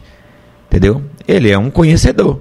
Ele conhece Entendeu? Ele a foi treinado lá geograficamente, da história, tudo, né? Mas nós que somos cristãos queremos também ver aquela linha espiritual, né? E é, eu fiz esse último, essa última viagem como um guia espiritual e foi maravilhoso, foi excelente, né? Todas as duas vezes que eu fui, só que a primeira vez você fica tão querendo que você perde muita coisa. Você não sabe se ouve o que o guia está falando ou se olha. Né? Então, na segunda vez, aí você já vai tranquilo. Porque você já foi e tal. Aí já. Agora, não é um passeio. Não é um passeio. Ir para Israel não é um passeio. Ir para Israel é uma aula. Entendeu? É uma lição. Imagine o livro que a gente lê, que a gente estuda. De repente você está lá junto com com é, aqueles cenários né, que a gente leu, imagine. É, eu tava vendo isso, eu vi ela colocando que é o Mar da Galileia. É muito emocionante e Eu já fiquei já assim, só em ver ela falando. É. falar, já fiquei já. Falei, imagine lá. E, É. e educativo. Ninguém se torna mais espiritual por ir a Israel, entendeu? Então, às vezes tem um pessoal que também exagera. Não, você não vai ficar mais espiritual por ir a Israel. Agora, que eu posso lhe dizer que das cinco coisas que melhor aconteceu na minha vida, ir a Israel foi uma delas. Entendeu? E eu não pretendo deixar de, de ir. Já levei meu filho, minha esposa foi, e agora quero levar. foi, É, né? Breno já foi. Levei Breno. E o interessante é. Bruno, quando a gente levou Breno, aí eu disse pra Mivane, né? Eu disse, Mivane, é, vamos dar um presente a Breno. Ele, ele faz um curso de inglês, eu não quero que ele faça uma viagem internacional como o pessoal do curso. Sim. Eu quero que ele lembre-se dessa primeira experiência. E eu quero levar ele para Israel. É, eu quero levar ele para Israel, as coisas espirituais. Só que cadê o dinheiro? Aí vamos fazer um esforço e vamos dar esse presente a Brena. Aí um dia, lá na hora do almoço, aí Breno aqui na cabeceira, eu e Mivane. Aí disse, Breno, eu e sua mãe, a gente tem um presente para você. Aí ele disse, o que é? Eu disse, a gente vai levar você para Israel. Vai te dar uma viagem para Israel. Ele disse, meu pai, minha mãe, é, vocês percebem que eu não tomo refrigerante? É porque eu fiz um voto com Deus de ir para Israel. Então, quer dizer, quando a gente fez aquela proposta, ele tinha feito um voto com Deus, pedindo a Deus para ir para Israel, e a gente não sabia. Olha que experiência incrível ele teve. E aí foi maravilhoso, entendeu? Rio Jordão, né, o batismo, foi tremendo, foi sobrenatural. É excelente, entendeu? É algo assim que contando, a gente, É, né, é. por mais que a gente conte, aí vem aquela turma, né, é idolatria, não sei o quê. Sim, não, se é o pessoal, idolatria, né, mas- Idolatria é problema de quem idolatra, mas É. eu nunca fui lá para idolatrar pedra, não, entendeu? Aí você conhecer, a, mesmo que você não seja cristão, só em você estar lá num lugar histórico, né? Independente. Imagine, imagine, cara, se eu falar agora da geografia de Cicero Dantas, por mais que eu fale, você vai imaginar. Agora, eu que estive lá, eu falo com propriedade. Então, quando eu fui para Israel, uma das coisas que me ajudou muito foi para que eu pudesse pregar geograficamente Sim. bem situado. Então, quando hoje eu ensino a Bíblia, eu estive lá, então eu sei aonde é que está cada coisa. Entendeu? Já falou, olha, né? Ali, vai aquele lado. É, ali. entendeu? Então aqui, gente, olha, esse Monte Carmelo, ele fica tal, tal, tal. Esse deserto do Enguede, ele fica tal, tal, tal. Né? Porque você esteve lá. Então, assim, é uma riqueza incrível. Sem contar que você começa a viajar né, com a sua mente, né? Você chega É, num- num- em um local onde a Bíblia deixa claro, né? Como o Mar da Galileia. Não tem Sim. como ser outro. Tem, é, foi ali mesmo. É aquele. E aí, você um passeio de barco, né? Ainda Onde tudo aconteceu. onde tudo aconteceu. Então você começa a, a pensar. É incrível. E né? você falou, o primeiro você já vai, você vai nesse pensamento, você fica Uhum. lá imaginando, meu Deus, foi aqui que aconteceu. Meu Deus. eu- Aí no segundo você já tá, né? É. Equilibrada, não, foi aqui, eu tive aqui, vamos dar uma olhada. É, já, É uma coisa assim. já muito- deixou de, de- O nervosismo já Sim. saiu, né? Porque você não sabe o que olha. Só que depois você. Quantos dias mínimo pra quem vai pra lá? Pra conhecer assim? O que deve conhecer? É, essa- assim, tem, tem diversas. é, diversas formas de, de, de viagem, né? E diversas é, caravanas, né? Que são feitas. E eu aqui em Feira mesmo já vi pessoas passando sete dias quando vai em caravana, né? O mínimo que eu já vi. Mas já vi pessoas também passarem 20 dias. Depende também da grana, dá né? condições. Porque não é fácil. Hoje, por exemplo, hoje lá em Israel, se a gente pedir aqui um prato feito aqui é quanto? 15 reais. Pronto, em Israel agora, agora, exatamente agora é 100 reais. 100 reais. Não é, eu tô falando de comida de luxo não, tô falando de um prato mesmo. Comum. PF mesmo. Um PF, 100 reais. Entendeu? Então assim, tem que ir preparado, né? tem que ir preparado. Agora por quê? Olha o salário mínimo em Israel. Entendeu? Quanto é um salário mínimo em Israel? Quanto é um salário no Brasil? Entendeu? A diferença é muito grande. Então, eles estão pagando a realidade deles. Sim. Então, quem chega de fora, né, com o nosso dinheiro desvalorizado, É. né, porque a gente vai ainda transformar em dólar, né, fazer o câmbio. E aí, por exemplo, já perdeu aí. Então, quando você chega lá e se você quiser pensar em real, você Ah, não é, come já não. foi, já você não come, entendeu? Não, não vou gastar isso tudo, deixa quieto. Depois É. eu vejo isso. Agora sim, a maioria já está tudo certo, né? É só o almoço Sim, mesmo, você porque já vai. você não, não fica no mesmo hotel. Como você está viajando, Ah, então sim, é. você para aqui no outro. À tarde você já está em outra cidade. Depois você já vai estar em outra cidade. Então.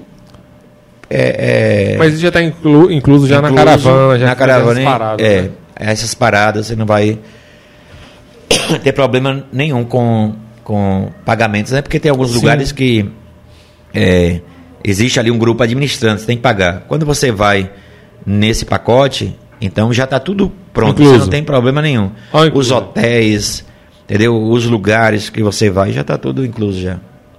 Eu vi que eu vi até uma foto lá que os jovens tudo participa, né? Serviço militar obrigatório lá. Ah. Vejo lá os jovens. É, tipo, 17 anos. É, lá homens, mulheres, entendeu? com, com metralhadora se segurando. Falei, rapaz. É a coisa mais comum, entendeu? Lá em Israel, um soldado e um profeta têm o mesmo valor. Entendeu? Nenhum soldado fica para trás. Porque eles sabem por quê, né? Então, um país que foi destruído 17 vezes, Sim. imagine aí, Jerusalém, né, a cidade foi destruída 17 vezes. Você acha que esse povo tem que andar o quê? Com flor na mão? Preparado. Então, armado até os dentes, para você entrar em Israel, meu amado, dá trabalho. É uma vigilância muito grande, mas depois que você chega lá dentro, Já foi. é mil vezes estar nas ruas de Jerusalém do que nas ruas de feira. Segurança total, entendeu? Isso aí que a mídia mostra, aqui em feira acontece todo dia, entendeu? A Ah, mídia mostra é uma vez, perigosa. uma vez no ano, entendeu? Mas lá é madrugada, entendeu? Quantos restaurantes a gente entrou e você se assusta porque é um restaurante service, self-service mesmo, quando você está lá, O pessoal deixa a carteira na mesa, Sim. celular. E aí você, quando olha, diz assim, "Oi, verdadeiramente eu não estou no Brasil. Porque no Brasil, meu Deus Não dá pra arriscar isso, não. É, então assim, há um uma a mídia coloca assim algo, né, como se fosse terrorismo, não sei o quê. Mas não, lá dentro vai existir casos, mas aqui em feira mil vezes andar nas ruas de lá do que nas ruas aqui. Entendeu? Você não tem essa violência toda que se prega. Agora, qualquer coisa que tenha, então já coloca né, como algo assim que Cresce, é né? assustador. Então, lá a gente andava nas madrugadas, o tempo inteiro, tranquilo. Entendeu? Ô, Peixe, ah, falando agora da, do aviso que você deu lá domingo passado, lá na aqui na Central. É, eu fui pego de surpresa, né, eu não estava nem sabendo dessa, desse comunicado. Mas eu queria que você falasse, para não estar falando aqui do comunicado, você pode É. falar do que, é que você avisou lá no domingo Ah, passado. sim. É, teve até uma irmã depois que estava chorando, né? Eu disse, pode chorar, porque tem um ano que eu tô chorando. Eu É. chorei lá naquele dia do domingo É, lá, na verdade, é, depois de 24 anos, né, 3 anos numa congregação e 21 anos aqui na sede, o ano passado eu fui para um velório, né, um sepultamento de um amigo Sim. que era pastor, pastor Márcio Ramos. Ele morreu dia 7 de abril de 2021. É. É, dia 8 eu fui para sepultamento. Né? O velório aconteceu ali na, no pátio da igreja de Campo Limpo por causa da Covid, né? Então, Sim. por causa do ambiente fechado. Então botaram no ambiente aberto. E aí no dia 9 eu ouvi uma voz, a voz do Senhor, me dizia: Meu servo está morto, atravesse o Jordão. E na hora, eu entendi na hora. E a voz de Deus é diferente da voz do homem. A voz de Deus pesa. E ela é constante. Aí chegou uma hora que eu não suportei, cheguei para minha esposa e disse: Mivane, ela estava na cozinha. "É, se prepare, viu, para o que eu vou lhe dizer. Se Deus não falou comigo, eu preciso me converter de novo. Se Deus não falou comigo, eu não conheço a Deus. E o que foi que ele falou? Ele disse que o servo dele está morto, e no caso é o pastor Márcio Ramos, e que a gente tem que atravessar o Jordão. E para saber que é Deus, nós não vamos contar para ninguém, nós vamos esperar. Deixe Deus, é Deus falar. Só que em nenhum momento eu tive dúvida. Só que você vai dizer isso para os outros? Você tem que esperar. Sim. Entendeu? Eu falei para quem estava envolvido no caso, né? Sim. E aí pronto, depois disso, muitos sonhos, visões, revelações, e eu não me guio por isso. Eu me guiei pela voz que eu ouvi. Sonhos, visões, revelações apontavam na mesma direção. E aí as coisas foram acontecendo, Certo. né? E imagine aí, Deus falar uma coisa para você e a igreja lá não sabia. Então Deus tinha que falar também com a igreja sim, lá. sim. Entendeu? E Deus falou e é, já adiantando aqui tudo, né? O processo e só foi decidido agora, no mês de agosto, no mês de abril desse ano. Deus me falou em abril do ano passado. Em abril desse ano foi decidido porque em dezembro veio um convite oficial, né, para que eu se eu queria é, entrar na lista, né, dos candidatos, eu disse que pelo convite não, porque eu já recebi vários quando estou aqui nesse tempo, né, do, desse tempo que estou aqui. Sim. Mas pela voz que eu ouvi, eu queria sim saber o que era que Deus queria.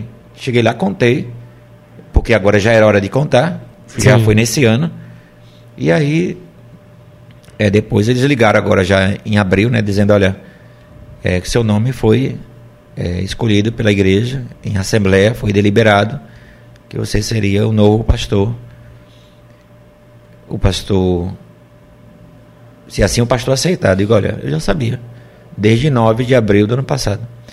Então, assim, não é uma decisão confortável, né, mas Sim, é, eu tenho total convicção da decisão que eu estou tomando, numa paz, uma tranquilidade, uma certeza que eu ouvi a Deus. Isso é tremendo demais. É, demais. Entendeu? A, a parte triste é só os vínculos que você Sim. faz, que geograficamente você não vai estar mais ali, né? Mas, meu Deus, saber que Você está saindo porque Deus fala, cara, é, é incrível demais, né? Isso é loucura, loucura mesmo. É loucura. entendeu? Loucura. E estou indo sem fazer política. Não fiz política em nenhum momento.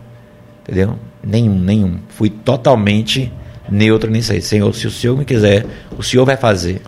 Porque eu não sou político para andar atrás de votos, para que pessoas votem em mim. E fiz assim. E assim Deus cumpriu o que ele me falou. E eu disse: Senhor, o senhor sabe que desde o dia que eu ouvi a voz, eu disse: Faça que eu vou. E ele fez.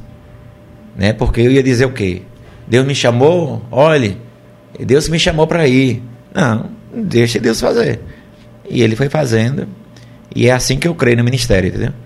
E estou indo para lá, não sei quanto tempo vou ficar. Se depois de dois anos Deus disser levante acampamento, você tem que obedecer. Sim. Entendeu? Não é uma profissão que você faz seu nome e agora você demarca o seu território. Entendeu? Não tem um território nenhum. A igreja é do Senhor. Tá nas mãos de Deus. é. Mandou sair, sai. disser Mandou sai, chegar, chega. Chega e sai, entendeu? A questão é: Deus fala com quem não lhe obedece?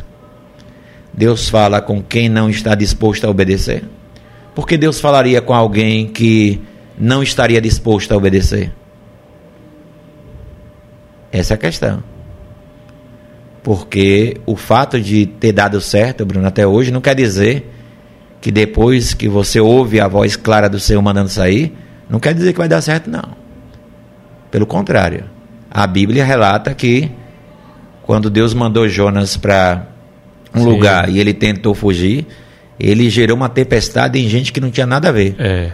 Então eu não quero ser um pivô de uma tempestade aqui da central, não.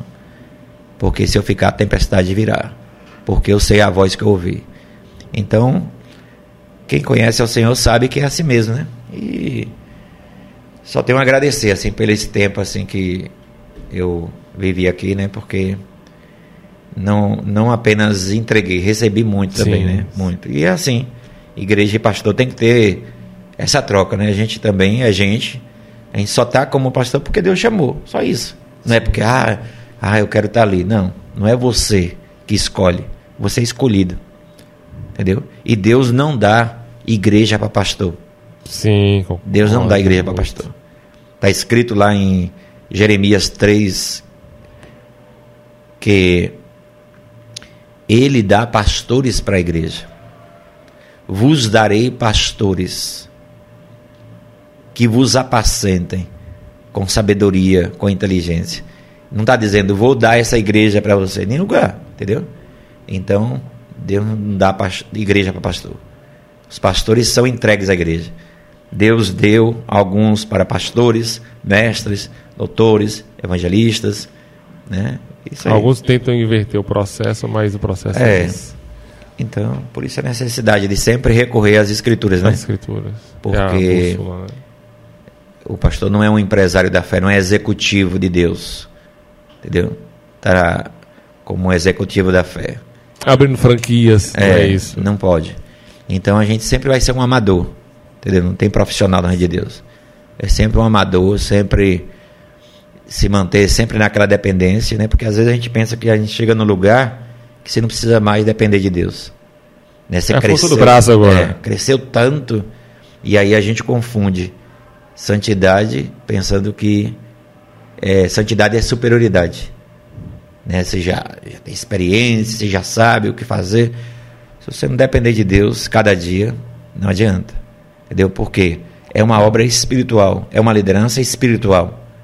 Entendeu? Você tem talentos, você tem algumas capacitações humanas que você recebeu que vai servir. Sim. Mas se Deus não tocar com a unção dele, né, o apóstolo Paulo disse: quando fui ter convosco, não fui com sabedoria humana, filosofia, entendeu? Eu fui com a manifestação do poder de Deus. E ele diz: o- porque o homem natural ele nunca vai entender as coisas do espírito, É. entendeu? Ela se discerne espiritualmente. E às vezes a gente quer tratar tudo no natural. Por isso que um pastor não pode tomar uma decisão dessa que eu tomei sem ouvir a Deus. Jamais tomaria. Entendeu? E então eu fico muito feliz, não porque eu mereça, sou ah, um homem Sim, sim. Né? Diferente. Não. Isso é comum. Deus falar é comum. Não é coisa de outro mundo. É um relacionamento normal de qualquer É. discípulo de Cristo. Entendeu? Tem nada porque ah, ele É ouve a voz mesmo, de Deus. Não, é. qualquer pessoa pode ouvir, gente. E não está na gente, está nele que fala, entendeu? E não, não é. Ou se você diz que se relaciona com Deus, Deus não fala, então você se relaciona com Deus mudo. Porque isso é comum. Em Deus de parede. Agora a gente que estranha, né? A gente estranha, porque se você disser assim, falei com Deus, aí todo mundo, oh, que benção, orou, hein? Mas se você disser assim, Deus falou comigo, ih, rapaz, Bruno tá, Ih, tá com começou. as conversas lá, rapaz. Estranha. Ih, rapaz, e aquele cara lá da filmagem, aquele Gil, diz que Deus tá falando com ele agora. Tudo complicado. É negócio. Ô, Peixe, é, a- é, a- é, posso, né, falar lá? Pra, Sim. é, que dia vai ser lá? É dia 21. Dia 21 de maio agora. Dia 21 de É, maio. às 18 horas. É um sábado, É né? um sábado. É a e- Jacobina? Jacobina. Jacobina. É.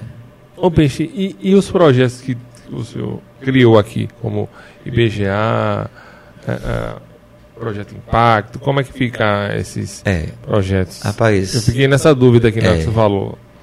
aí é, quando a gente sai, você já não não pode fazer mais nada, né? Então, enquanto você está, Tá cuidando. é, mas quando você sai, agora vocês que ficam aí que decidem, entendeu? Porque às vezes tem um projeto que foi para um tempo, Sim. né? Foi para um tempo, vamos criar outro, né? Isso também depende né, do pastor que vai para a área, entendeu? Sim. Deus pode dar novas visões para ele, né? E isso é comum, é normal. E, ou vamos dar continuidade, entendeu? Aos projetos que estão fazendo, pronto, tranquilo. Mas assim, quando a gente sai, você já não pode mais dizer o que deve continuar e o que não deve Sim, continuar, entendeu? sim. Aí já não é uma questão minha, mas eu creio que enquanto o Senhor não traz algo novo, porque isso é normal, Sim, mesmo que eu tivesse aqui, algumas coisas que eu faço hoje eu ia deixar de fazer, porque ia nascer outras. Fechar o ciclo, É, começar um pronto, próximo normal, e entendeu? normal. Concordo. Mas assim, eu creio que enquanto é, enquanto não nasce, entendeu? É, esses projetos vão continuar, mas vai chegar um determinado momento que cessa, porque é normal. Se eu tiver, se eu continuasse aqui ia cessar também ou não, né? Depende. Né? Você recebe um, por exemplo, eu lembro que o primeiro ministério que eu criei Sim. foi o MAC. Muita gente aqui na Central nem lembra. Eu lembro do nome, não lembro como é que era, mas. Ministério. Até eu esqueci. Mas era o MAC. é, MAC, Ministério de Apoio às Congregações. Né? MAC, Ministério de Apoio às Congregações. Então eu pegava irmãos, né, na época eu não tinha um veículo, eu pegava irmãos em um domingo, né, eu ficava em um culto, né, é, ou, do, eu- ou domingo à manhã ou domingo à noite. Sim. Eu participava. Mas um deles eu ia para uma das congregações. Porque o MAC nasceu para isso Ministério de Apoio às Congregações. Aí a gente ia apoiar essas congregações. Né? Chegava lá, levava uma palavra, Sim. né? falava um pouco da, da igreja. né? Então foi o primeiro ministério. Mas chegou um determinado momento que cessou. Foi O um tempo, fechou. entendeu? Então, às vezes, a pessoa pensa que quando tem um projeto tem que seguir com ele. Eterno. Entendeu? Não, naquele tempo ali, naquele momento foi, Foi maravilhoso. preciso. é, E, e faço menção aqui do irmão Djalma. Muitas Sim. vezes, né? Ele, ele eh, viajou comigo para muitas congregações.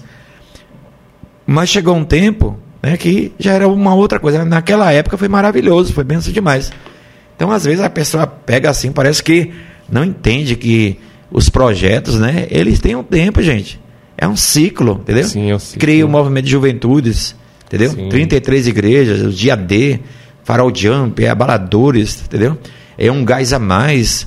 Eram todos treinamentos e, e- e eventos do, do movimento. Sete anos depois, estava no Manaim, questionando se eu devia continuar ou não.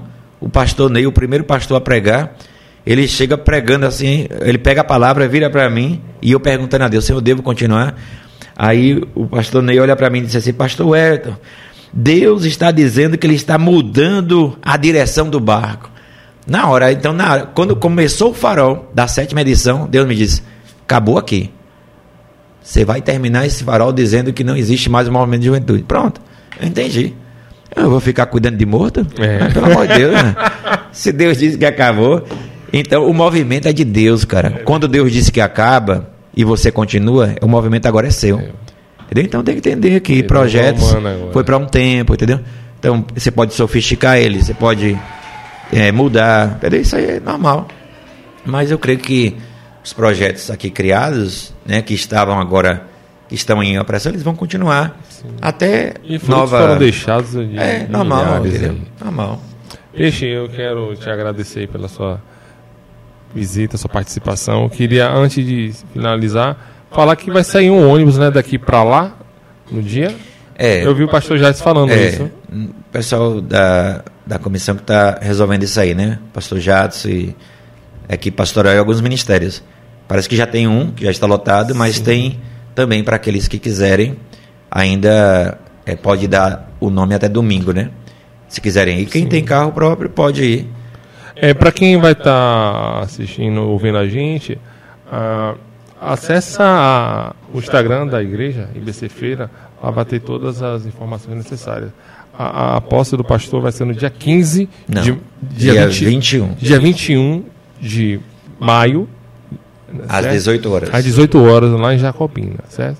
Se você é de Jacobina, já fica aí já ligado o que, é que vai estar acontecendo aí. E vai ter um culto aqui também no dia 15, né? É, no dia Um 15, culto- o pessoal decidiu aí que faria um culto de gratidão, né? Despedida. que vai ser uma benção. E estamos aí, né? Agradecendo a Deus também, porque só tenho a agradecer a Igreja Batista Central, cada irmão, cada irmã, principalmente a juventude, entendeu? E tantos ministérios, tanta tanta bênção que foi esse tempo, né? Então eu saio realmente por causa da direção de Deus, né? Isso. Mas Para mim é um misto de, de- de alegria e um É. misto assim de tristeza, porque não vai estar mais aqui fisicamente, né? mas eu sei que é um propósito de Deus é, estar não vai até- dar mais aqui na Central, Na né? Central, Porque na aqui, vou fisicamente- tá- Cuidado, não me Não mate vai não. estar fisicamente aqui, na, aqui em Feira de Santana, Ai, mas vai estar me fisicamente lá em Jacobina. Termina a frase para não ficar É. complexo. Ô Jesus. né? É. Mas assim, desde já agradeço a sua presença aqui, Peixe, para mim vai- foi É. algo assim. Eu só muito- tenho uma reclamação a fazer. Pô, Faça duas. Rapaz, é, eu vim aqui pensando que ia ter alguma coisa pra eu comer, mas não Cara, nada, ó, velho. deixa eu. Pronto. Isso daí já vai ser registrado. Porque da, da última vez que fui fazer, Gil não achou então legal, não foi, Gil? Porque assim. Hoje, o que é isso? Eu vim É. na correria, o dia todo corrido. Cheguei aqui, eu disse, não, deve ter um lanchezinho. Não teve nada, cara. É. eu falei sabe- aqui, eu queria o iFood, rapaz. Sabe qual é a vantagem do diretor ter o microfone dele ligado? Eita, porque ele não ouve isso e não fica sem resposta. É, né? então, já com, é, hambúrguer é paixão, rapaz. Como é que vocês É. vão falar de boca cheia? É um negócio meio indelicado.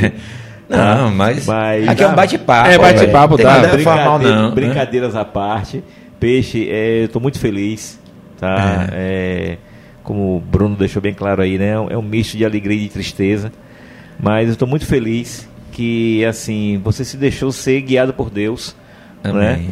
Bem, Vai fazer muita falta em nosso Vai. meio. É, vocês tá? também? Vai apesar fazer- de que eu perturbo às vezes, mas falta. vocês fazem falta demais. A, a, a sua, a sua reverência realmente nos contagia. E que o Senhor ele possa realmente estar movendo as águas lá em Jacobina. Amém. Batista Filadélfia, não é isso? Filadélfia, Batista Pronto. Filadélfia. Ó, o pessoal da Filadélfia aí, trate bem nosso pastor, viu? Esse é, um, é homem de Deus, homem realmente, vocês estão é, pegando uma, uma pérola, tá? É. E fica aqui o nosso abraço, o abraço do Ministério de Comunicação da Batista É. Central, né? Você que é um parceiro forte nosso, sempre que a gente está te chamando, mesmo mediante a tua agenda, que é muito complicada, você está ali É, nos socorrendo. E que Deus te abençoe. Você, Amém. Ivane, os meninos, viu? Que realmente seja um novo tempo na tua vida. Amém. Viu? Amém. Peixe. Obrigado aí por Obrigado tudo. mais uma vez. Deus abençoe, viu? Galera, seguinte, esse episódio vai estar no canal do YouTube da Igreja Batista Central. E se você não conhece ainda o Instagram da Batista Central, é o IBC Feira, tá bom? Segue a igreja lá, que lá vai estar todos os conteúdos né, da programação da Central, cultos, eventos, tá bom? E é isso. Até mais.